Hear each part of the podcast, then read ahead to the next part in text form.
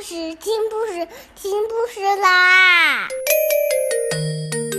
重要的事情说三遍，小屁哒啦啦，明天见！快来听故事吧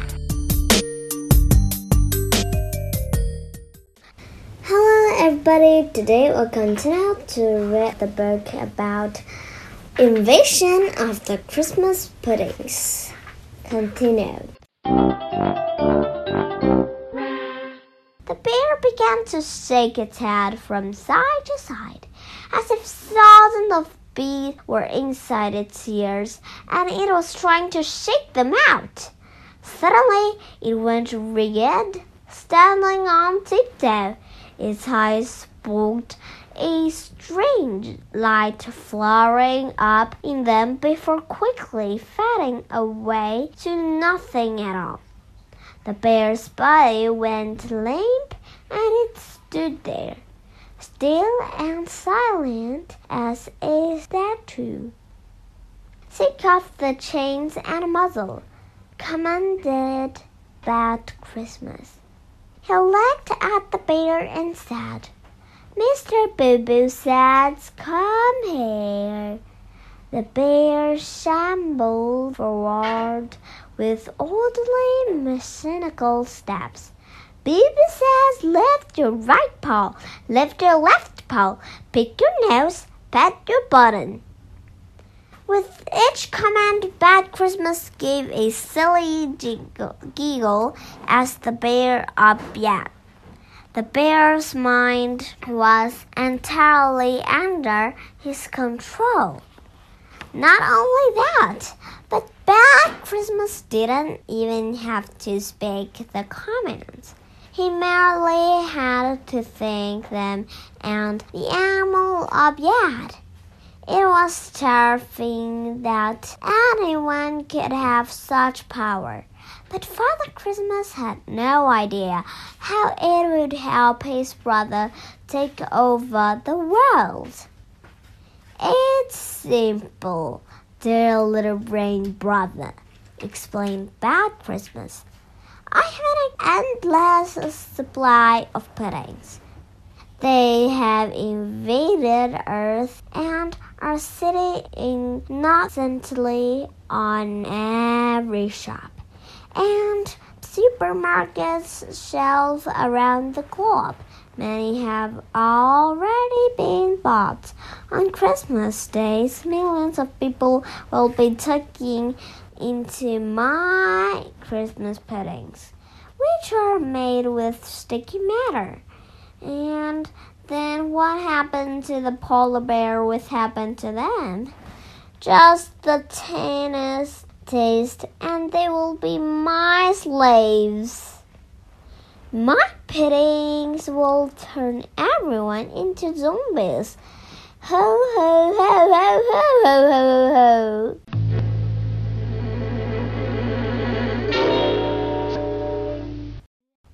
Sound effects.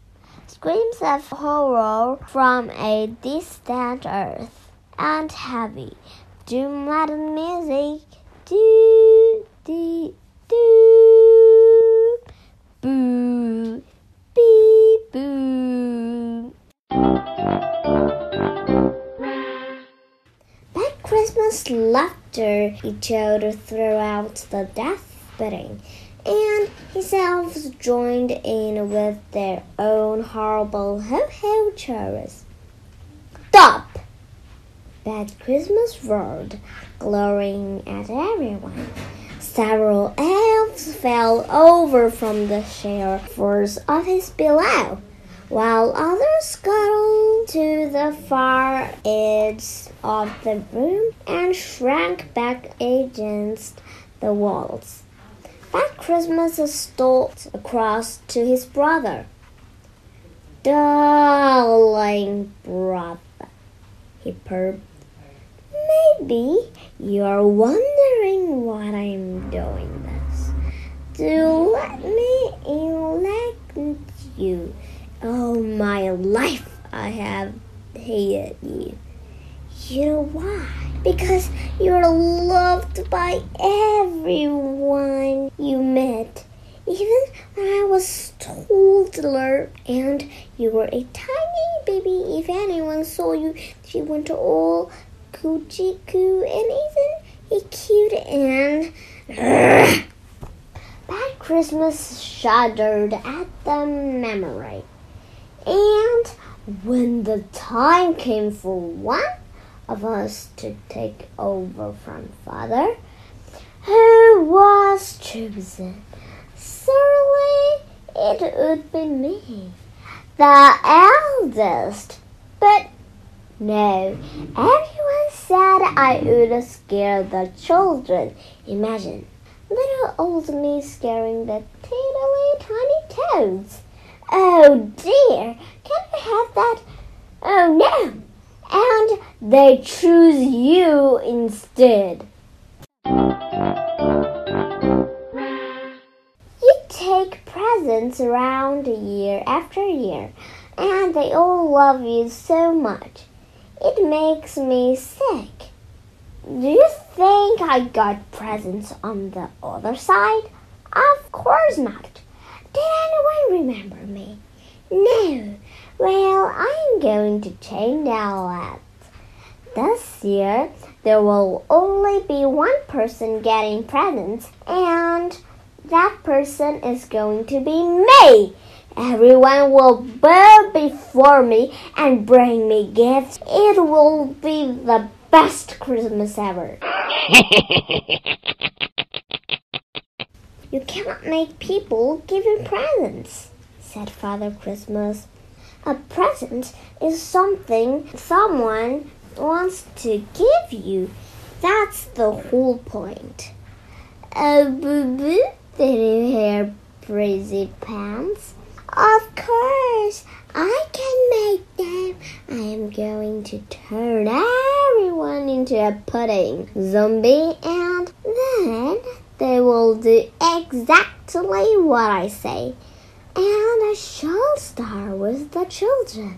I have made some extra special tiny puddings covered in lovely crunchy chocolate. One tiny bite and they'll be in my control forever. And here's the best bit. Who do you think is going to give the children their special juicy? Chrissy Potts? Father Christmas himself? You're going to put one of my special pots in every child's Christmas stocking. So if anyone ever discovers the deadly secret of the pudding, they'll think it was you. Oh, boo boo, isn't that hilarious?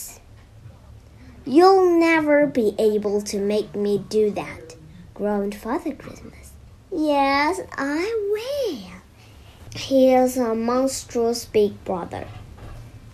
You will soon obey all my commands, elves.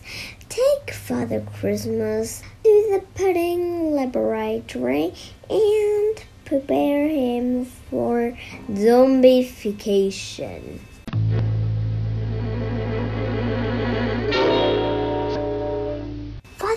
Christmas struggled and screamed, but it was pointless.